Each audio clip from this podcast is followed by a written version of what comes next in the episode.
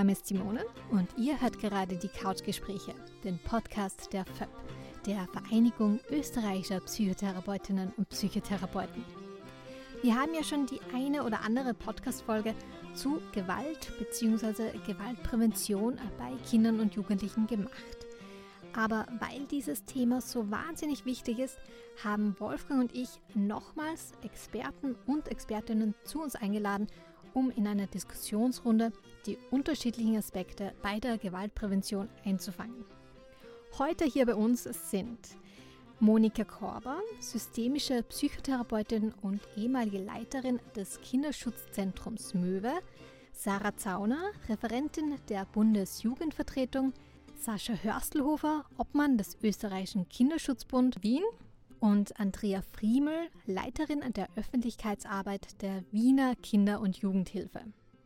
Ja, in letzter Zeit hört man ja leider häufiger von Missbrauchsfällen in Schulen und in Kindergärten und da kommt von manchen Seiten vermehrt die Forderung nach einem höheren Strafmaß für die Täter, ähm, weil ein mildes oder ein zu mildes Urteil möglicherweise zu wenig abschreckend sein könnte. Andrea, wie stehst du bzw. wie steht die Wiener Kinder- und Jugendhilfe zu diesem Thema? Jetzt spreche ich als Sozialarbeiterin. Bei, zum Thema Missbrauch oder sexuelle Grenzüberschreitungen ist nicht der Schwerpunkt äh, für mich die Strafe der Täter, sondern äh, mein Schwerpunkt liegt in der Begleitung der Opfer mhm. und Unterstützung. Ähm, wie können wir auch hier präventiv arbeiten? Äh, Straf, Strafausmaß überlasse ich gern den Juristen und Juristinnen. Aber ein ganz ein heißes Thema, das ihr ansprecht. Äh, wir sind ja auch immer wieder damit konfrontiert, äh, da wirklich äh, alle Betroffenen und es kommt auch unter Kindern in Vereinen, in Wohngemeinschaften, in Schulen vor. Da ist gerade zur Zeit eine skandalisierende Stimmung vorhanden, die sehr stark verunsichert auch. Ich glaube, wir müssen da gut aufpassen, absolut. Und ich komme aus der Frauenberatung und das sind mir ganz wichtige Themen. Aber da auch im Einzelfall zu entscheiden, wie ist die Sachlage? Handelt es sich um Kinder oder ist tatsächlich ein Missbrauch, der auch geahndet wird und da strafrechtlich vorgegangen werden muss und so weiter? Ja? Aber ich habe von auch Männern in Kindergärten, ähm, die dort arbeiten wollen, von Zivildienern ähm, gehört, die ähm, auch sagen, ich kann da nicht mehr Dienst machen, wenn irgendwas aufploppt und ich bin plötzlich angeklagt. Das äh, ist mir nicht mehr geheuer dürfen teilweise auch gar nicht mehr alleine ein Kind wickeln. Ja, muss jemand zuschauen. Ja, also die Arbeitsfähigkeit ist total eingeschränkt. Also ganz schweres Los dort. Ja. Mhm. Als ist Mann, vielleicht als auch männliche sinnvoll. Person im Kindergarten. Nur, dass ich das richtig verstehe, wenn, wenn du ein Mann bist und du arbeitest in irgendeiner Einrichtung, wo Kinder sind, dann ist, besteht eine hochgradige Befürchtung auch offenbar, dass, dass man äh, schief angeschaut wird oder dann irgendwie in Verdacht gerät oder so? Ist das das? Also ich als Sportlehrer äh, darf zum Beispiel Mädchen nicht unterrichten. Ja, habe ich eine gemischte, eine gemischte Klasse ähm, mit Burschen und Mädchen, darf ich sie allein nicht unterrichten. Und da kann ich auch noch so lange der Obmann vom ÖKSB sein, ja, und äh, Lebens- und Sozialberater etc. Also in die Richtung geht das und äh, eine Lehrerin darf das sehr wohl. Mhm. Das ist dem wahrscheinlich geschuldet, dass es schon mehr Verdächtigungen und Anschuldigungen, aber auch Übergriffe von Männern gegeben hat, von Frauen weniger. Ich glaube, 3% ist die, die Rate genau. mhm. äh, von Täterinnen. Und so ist äh, im, im, Schulwesen. Im Kindergartenbereich ist mir auch gesagt worden, halt, als, als Mann hast du dann ganz äh, schweres Los. Ja. Äh, aber wir, wir also meiner Meinung nach, oder nicht nur meiner Meinung nach, brauchen wir aber Männer in dem Bereich, ja, also im elementarpädagogischen ja. Bereich, ja, also Volksschul, äh, also Lehr weibliche Lehrkräfte sagen mir, ja, es wäre so fein halt, wenn da auch männliche ähm, Lehrkräfte sind, ja, und im Kindergarten Bereich äh, sowieso. Ja. Genau. Es, man macht es uns nicht leicht. Genau. Ja. Hätte ich auch eine Frage, wie äh, ihr als Psychotherapeutin, männlich, jetzt nicht gegendert, ja, damit umgeht. Sehr vertrauliche Situationen mit Kindern. Wie weit darf ich ein Kind körperlich trösten, in den Arm nehmen? Ja? Das sind schon Fragen, wo unsere Sozialpädagogen zum Beispiel damit konfrontiert sind. Ja, das kann ich mir durchaus vorstellen. In der Psychotherapie ist das vielleicht jetzt gar nicht so ein Problem, weil körperliche Berührung da sowieso eher nicht vorkommt. Es gibt verschiedene Psychotherapien, wo man das vielleicht machen kann, aber das ist generell äh, eben gerade wegen der Sorge. Ich glaube, das war sogar schon der Freud selber, der dann irgendwie äh, Vorsorge getroffen hat, dass, dass man gar nicht in diesen Verdacht gerät, weil damals war die Psychotherapie stark männlich, ne? also Psychoanalyse waren viele Männer damals noch. Ähm, und ich glaube tatsächlich, dass Kinder auch männliche Identifikationspersonen brauchen, weil wie sollen die, wie sollen die jemals erfahren, wie Männer sind oder sein können, nämlich im positivsten Sinn, wenn sie keine kennenlernen. Und das ist also auch bei meinen eigenen Kindern durch die ganze Schulzeit zieht sich das fast, dass das immer fast nur Frauen waren, die die, die, meine Kinder unterrichtet haben. Nicht? Also wie sollen die Männer, männliche Bezugspersonen, nicht? außer sie hatten halt mich als Vater, ich hoffe, ich habe meine Arbeit halbwegs gut gemacht, äh, äh, ja, als Vorbild haben. Ne? ich bin bei dir, ich muss ein bisschen schmunzeln halt, ja, was überlegt, ähm, einige Zuhörerinnen meinen oder denken, ja, Mann, Frau wird sowieso früher oder später abgeschafft. Aber ich bin bei dir, es äh, gibt Unterschiede. Ja, ja es braucht äh, Männer in, äh, für die Kinder in all diesen Altersgruppen. Das zeigen immer wieder Supervisionen, dass, äh, dass auch äh, Männer in den Bereichen sehr, sehr, sehr gefragt sind. Absolut. Äh, da bin ich bei euch. Aber wie der Sascha auch gesagt hat, da braucht es spezielle Schulungen, ein besonderes genau. Bewusstsein, immer wieder nachschärfen.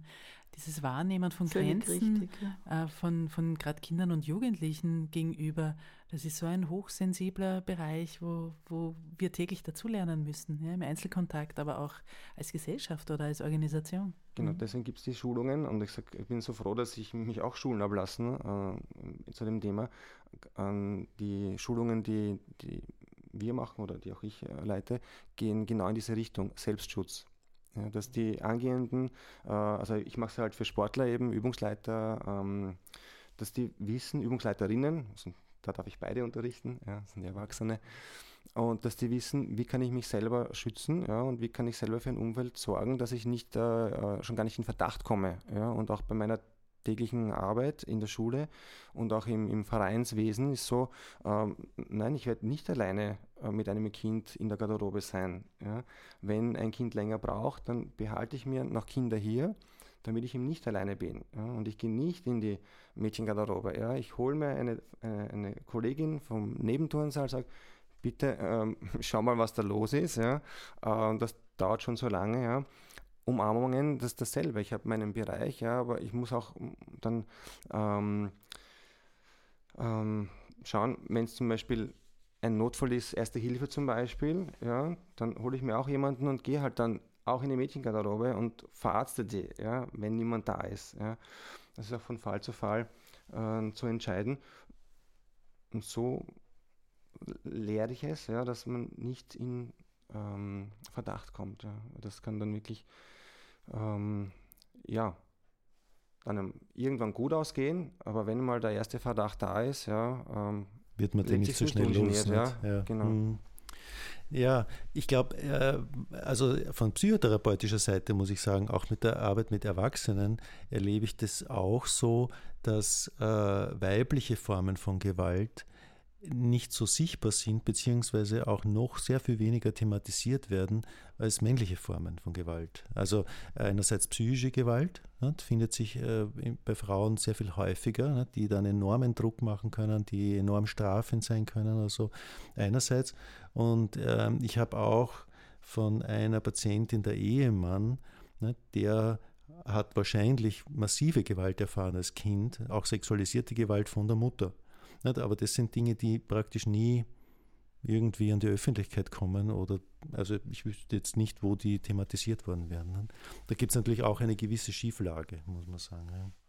Also wir im, im Zuge einer Abklärung, eines Abklärungsverfahrens schauen uns auch geschlechtsneutral die Situation an, weil wir alle wissen, es gibt es auch, ja, auch körperliche Gewalt, auch sexuelle Gewalt. Und äh, auch von Frauen an Kindern, von Männern an Kindern, also da wirklich äh, auch geschlechtsneutral drauf zu schauen. Mhm, ja. Im Einzelfall. Für uns ist das Entscheidende, wie stellt sich die Situation im Einzelfall dar. Aber das erfordert, denke ich, eine Menge Ressourcen. Nicht? Also ja. eben gerade da verstehe ich dann deinen Wunsch nach mehr finanzieller Dotierung. Ist, das ist nicht von mir gekommen, aber natürlich auch. Klar. Die Wiener Kinder- und Jugendhilfe äh, ist die größte Kinderschutzorganisation. Wir sind über 1600 Mitarbeiterinnen, also über 600 ähm, also an die 650 Sozialpädagoginnen, über 400 äh, Sozialarbeiterinnen, äh, die im Schwerpunkt den Kinderschutz mhm. äh, gewährleisten. Ja, Monika, du wolltest was sagen? Äh, ja, aber ein anderes Thema, nämlich die äh, Rolle der Psychotherapie in der Gewaltprävention. Mhm, bitte, ja. Darf ich? Ja, ja. Und zwar, äh, die Psychotherapie arbeitet auf vielen Ebenen gewaltpräventiv. Also da ist zum Beispiel, wenn Eltern in einer Paartherapie lernen, mehr miteinander so zu kommunizieren, dass die Situation weniger oft eskalieren. Und ich könnte eine äh, endlos lange Liste von Beispielen aufzählen, wie Psychotherapie präventiv wirkt. Wenn zum Beispiel ein, ein Jugendlicher, der eine tickende Zeitbombe ist und der dann in Psychotherapie ist, äh, also das ist ein, auch ein reales Beispiel, äh, der dann eben kein Mass-Shooting, also keine, äh, keine Schießerei in der Schule, der da nicht explodiert, sondern der wieder ein verantwortungsbewusster junger Mensch wird und, und, und. Und es gibt auch, wenn Menschen lernen, die Selbstwahrnehmung, äh, zu äh, vertiefen, die eigenen Bedürfnisse mehr wahrzunehmen, das auch dann besser kommunizieren können, dann kommen sie mit sich selber und mit den anderen, mit den Angehörigen oder mit den Menschen im sozialen Umfeld besser zurecht. Und äh, das ist jetzt äh, nicht eine Garantie, dass keine Gewalt passiert, das nicht, aber es ist präventiv ein unglaublich äh, wirksames äh, Mittel und Mediation zum Beispiel auch. Also es gibt viele, viele präventive Aspekte, die äh, noch verstärkt sozusagen äh, implementiert werden können, äh, könnten damit äh, das Bewusstsein in den Bereichen noch stärker in den einzelnen Köpfen verankert wird, weil es ist ja oft ein Problem der Mentalitäten der unterschiedlichen. Und da leistet meines Erachtens die Psychotherapie Großartiges. Und natürlich braucht es den Willen, den guten Willen des jeweiligen, der in Psychotherapie ist, die Bereitschaft zur Veränderung. Also ein, der auch der beste Psychotherapeut der Welt kann allein nichts ausrichten. Es braucht natürlich auch die Klienten, Klientinnen dazu. Aber hier kann sowohl für Kinder, für Jugendliche, aber auch für die Erwachsenen selber viel getan werden. Und es passiert bereits viel. Ja, und es braucht aber auch finanzielle Mittel der Familien, weil Psychotherapie, wissen wir, ist ja ganz oft auch eine kostenintensive Therapie. Darf auch was kosten, aber. Da ist viel passiert. Können, ne? Genau. Nein, da ist viel passiert. Da ist einiges gibt, passiert. Ja, ja es gibt aber die Kassenverträge. Es ist zum Beispiel das Kontingent. Verzeihen, dass ich das sage, aber das ist wichtig. Für Kinder und Jugendliche, in, sowohl in Wien als auch in Niederösterreich, äh, äh, äh, also das wurde ständig aufgestockt. Es gibt viele, viele äh, Psychotherapieplätze, die auch auf Kasse, äh, wenn jemand versichert ist, also wo die volle Kostenübernahme tatsächlich passiert. Oder Gesund aus der Krise war ja jetzt auch ein ganz tolles Projekt, wo auch wirklich die Zielgruppe der Kinder und Jugendlichen aus, aus finanzschwächeren Familien gute Möglichkeit gehabt haben. Das schätze ich und wir hoffen sehr, dass das auch weitergeht. Ich, ähm, da muss ich gleich einhaken, gleich zwei Dinge gleichzeitig. Äh, äh, das eine ist nämlich, weil du das erwähnt hast, dass äh, man sich selber besser kennenlernen soll und dass man sich, dass man besser spürt, was in einem vorgeht, wie man sich fühlt oder so. Heute hatte ich einen Patienten, äh, der zufällig, der in seiner Kindheit von seiner Mutter massive Gewalt erfahren hat, massive Abwertung, also psychische Gewalt hauptsächlich, also weniger körperliche Gewalt, das auch ein bisschen, aber hauptsächlich psychische Gewalt. Und in der Psychotherapie zeigt sich dann ganz massiv, dass der sich überhaupt schlecht spürt, ja, in verschiedensten Bereichen. Also seine eigene Emotionalität oder wie er bei anderen Leuten ankommt oder so. ähm, ein netter, ein netter Kerl, aber äh, das ist, ich glaube, er würde es nicht merken, wenn, wenn er nicht nett wäre, sozusagen. Ja, er würde das nicht spüren, glaube ich, wie, wie andere Leute dann beeinträchtigt sind oder beeindruckt sind durch das, was er macht. Also insofern leistet Psychotherapie tatsächlich eine ganz wichtige Aufgabe. Ich glaube nur, dass man manchmal so das Gefühl hat, man kommt so ein bisschen spät dran, nicht? weil, also bei dem ist es ja schon vor Jahren abgelaufen. Ähm, die Hoffnung besteht, dass er dann bei seinen Kindern besser damit umgeht natürlich. Da braucht es natürlich auch Aufklärung, das ist schon klar. Aber das ist ein, ganz ein, schwieriger und langdauernder Prozess auch.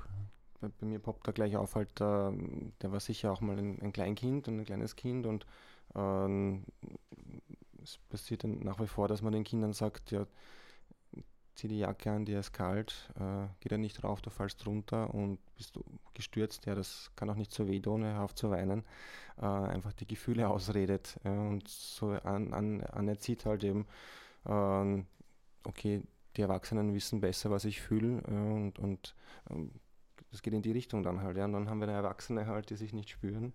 Ähm, ich denke, das geht in diese Richtung, ne? unter anderem. Ne? Und das machen wir in den äh, Elternfachvorträgen. Ganz simpel, ja, schaut, macht's A, dann wird B rauskommen, ja, macht ja das, dann wird halt das rauskommen, ja.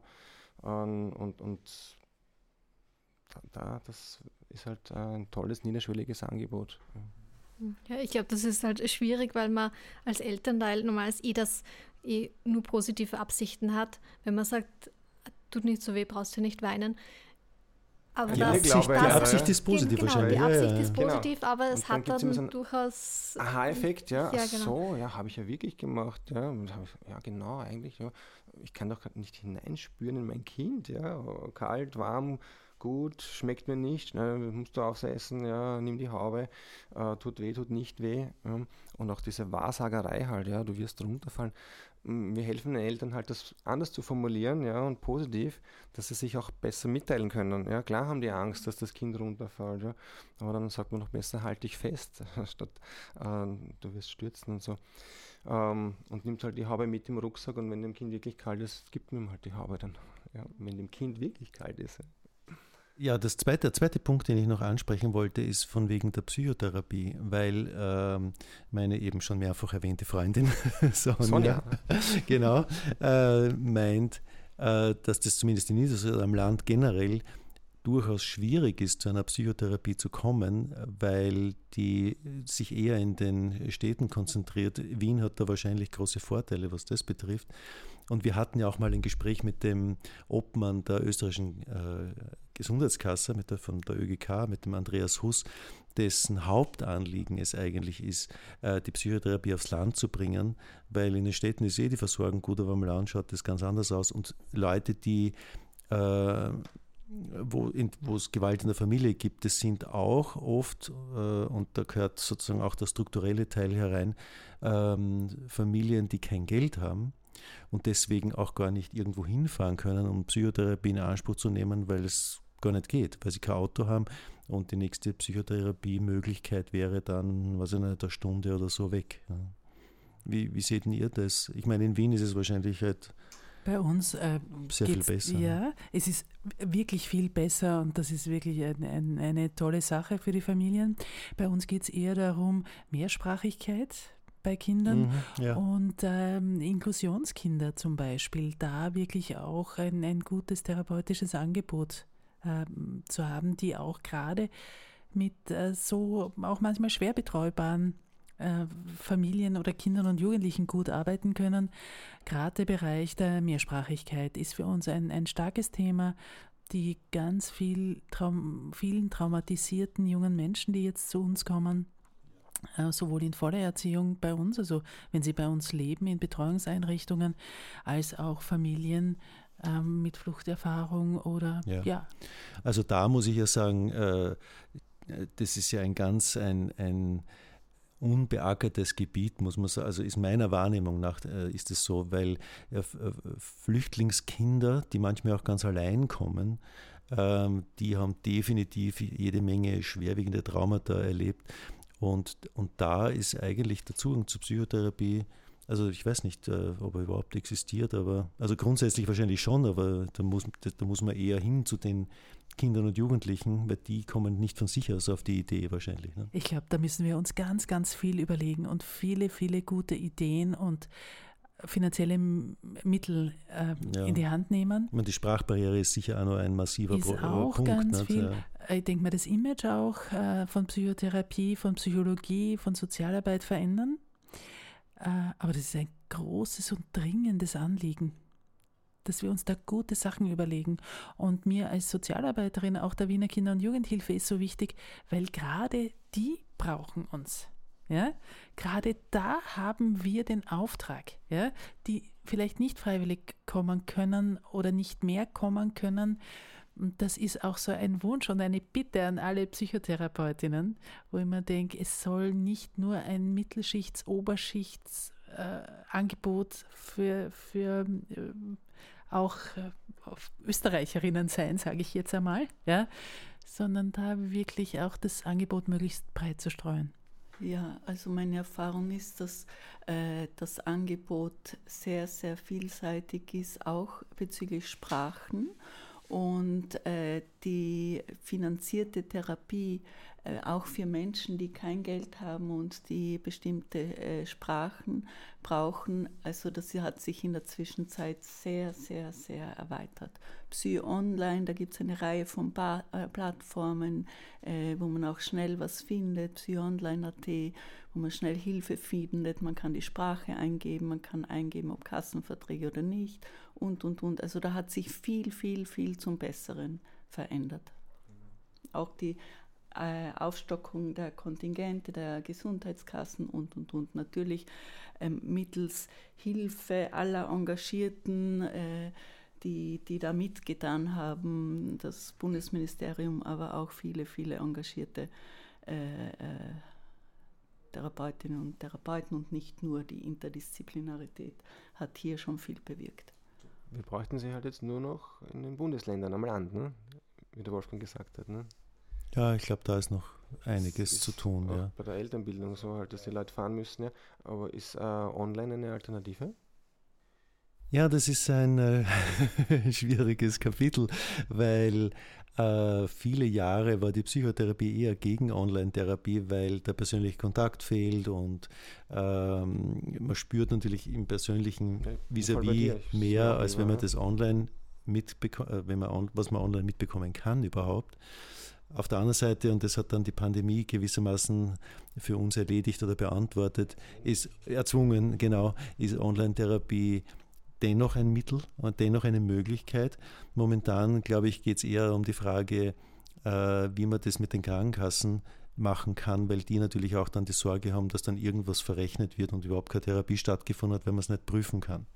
Nicht, weil sonst käme jemand, also jemand käme äh, bei Psychotherapie auf Krankenschein in die Praxis und unterschreibt dort. Nicht? Und dann ist damit bestätigt, dass die Person auch anwesend war. Wenn wir einen äh, Elternfachvertrag machen, halt äh, über einen Anbieter, ähm, dann kommt danach immer ein, ein, ein Chatprotokoll und das nutzen auch andere Träger halt, dass sie alle den Namen reinschreiben lassen. Es ist noch immer keine Garantie und was mich halt äh, mich persönlich stört, deswegen bin ich voll bei dir, dass persönlicher Kontakt, wenn ich wo einen, äh, wohin fahren kann, einen Schulstandort, Kindergarten, die Räumlichkeiten nutzen kann oder in einer, einem Vier-Augen-Gespräch mit Eltern arbeiten kann, ist mir das lieber als online, weil ich habe dann zum Beispiel 50, äh, so wie vorgestern, 53 äh, Teilnehmer und habe äh, am Schirm sehe ich fünf live Gesichter, ja, die sich live mit der Kamera zuschalten. Dann habe ich äh, drei, vier Standbilder gehabt ja, und der Rest waren schwarze Bildschirme ja, mit äh, den Vornamen drauf oder äh, irgendeine Marke halt von einem, von einem Handy, von einem Smartphone. Und das ähm, ist was ganz anderes, als wenn man das zusammensitzt ja, und sich austauschen kann. Und das wird dann schwierig. Ja. Da hast du schon recht, aber äh, das kenne ich auch von Seminaren oder so, aber das wäre ein Problem, das in der Psychotherapie jetzt so gar nicht existiert, weil wenn, dann rede ich ja mit einer Person allein oder wenn es vielleicht zwei oder drei Personen sind, äh, dann können, haben die alle Platz auf dem Bildschirm und das sehe ich auch ausreichend ja, was, wie die reagieren, wie die Mimik ist, wie das Minenspiel ist oder so.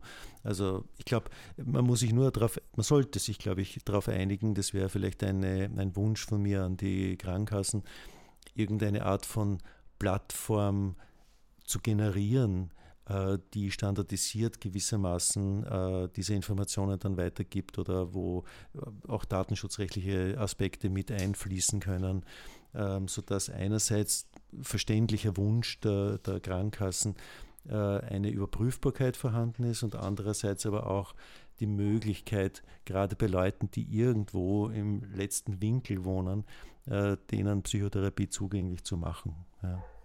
Mhm. Ähm, Stichwort Wunsch. Wir sind jetzt ja schon ziemlich ähm, fortgeschritten zeitlich. Ich glaube, bei einer Stunde.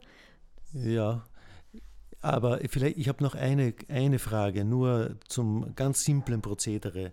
Also wenn ich als Psychotherapeut, ähm, wir machen die Wunschrunde ja. auf jeden Fall, aber wenn ich als Psychotherapeut äh, gewahr werde, dass hier äh, etwas schief läuft oder schief zu laufen beginnt, äh, wohin wende ich mich dann? Ich glaube, das ist wichtig, dass das die Kolleginnen und Kollegen, die sich das anhören, den Podcast auch wissen. Ja, wenn äh, Kinder und Jugendliche davon betroffen sind und der Verdacht besteht, dass äh, da eine Gefährdung des Wohls des Kindes besteht, das heißt Misshandlung, dazu zählen wir die körperliche, die psychische oder die sexuelle Misshandlung oder Vernachlässigung die wirklich dem Kind in der Entwicklung schadet, im Raum steht, also der Verdacht genügt, ein erhärteter Verdacht.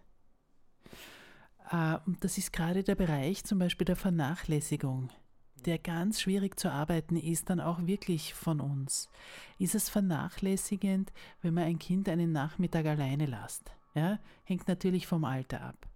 Ist es vernachlässigend, wenn ähm, Eltern nicht mit dem Kind sprechen, vielleicht aus einer eigenen psychischen Erkrankung oder einem Trauma? Ist das Vernachlässigung?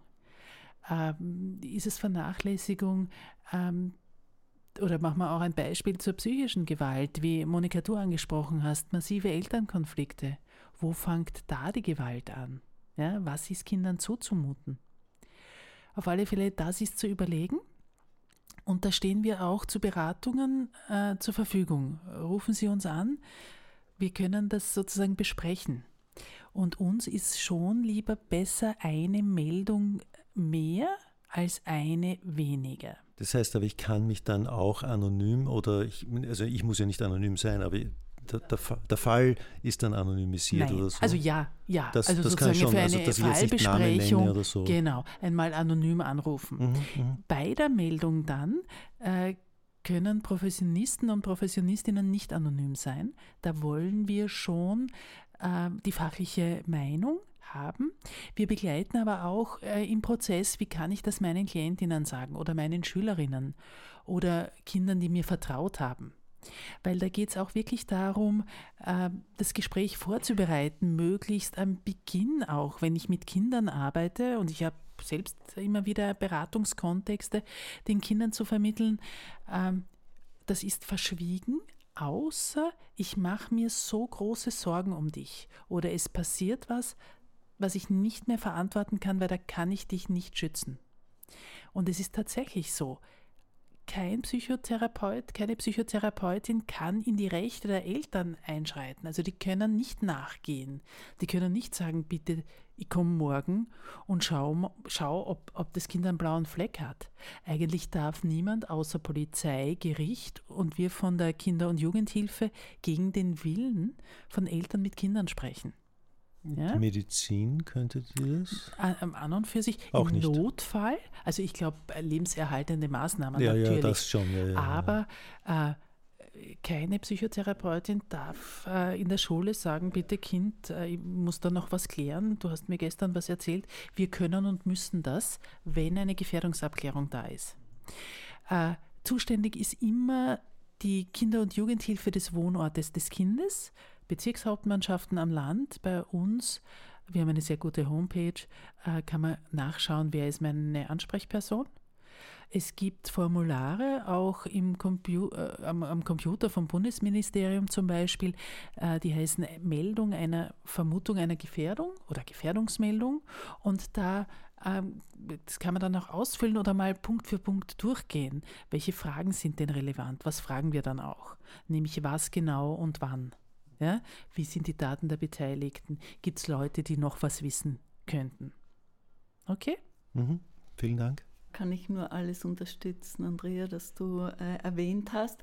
Jetzt für diejenigen, die Hilfe suchen und die äh, Unterstützung brauchen, möchte ich einfach erwähnen, dass es in Österreich wirklich eine Vielzahl von hochqualifizierten Opferschutzeinrichtungen gibt in allen Bundesländern, wo auch sich Betroffene hinwenden können, aber auch äh, Psychotherapeutinnen, wenn sie eine sehr äh, komplexe Situation äh, äh, haben, beziehungsweise die Interventionsstellen gegen Gewalt. Also es gibt wirklich sehr, sehr viel in Österreich, wo erfahrene Expertinnen und Experten äh, mit äh, die, die äh, interdisziplinär zusammenarbeiten, wo man viel Beratung und Hilfe auch kostenlos bekommen kann. Und das kann ich nur allen Betroffenen empfehlen, dass sie, dass sie nicht versuchen, alleine irgendwie zurechtzukommen mit der Situation. Das ist die Falle, die Denkfalle manchmal, sondern sich unbedingt Unterstützung holen, weil äh, die ist vorhanden, die gibt es. Also da gibt es wirklich ein großes Angebot in allen Bundesländern. Monika, absolut wichtig, was du sagst. Und es stimmt, wir arbeiten Gefährdungsmeldungen auch zum Beispiel mindestens zu zweit mit einer fachlichen Anleitung, weil das ist einfach ein, ein, ein so herausfordernder Bereich.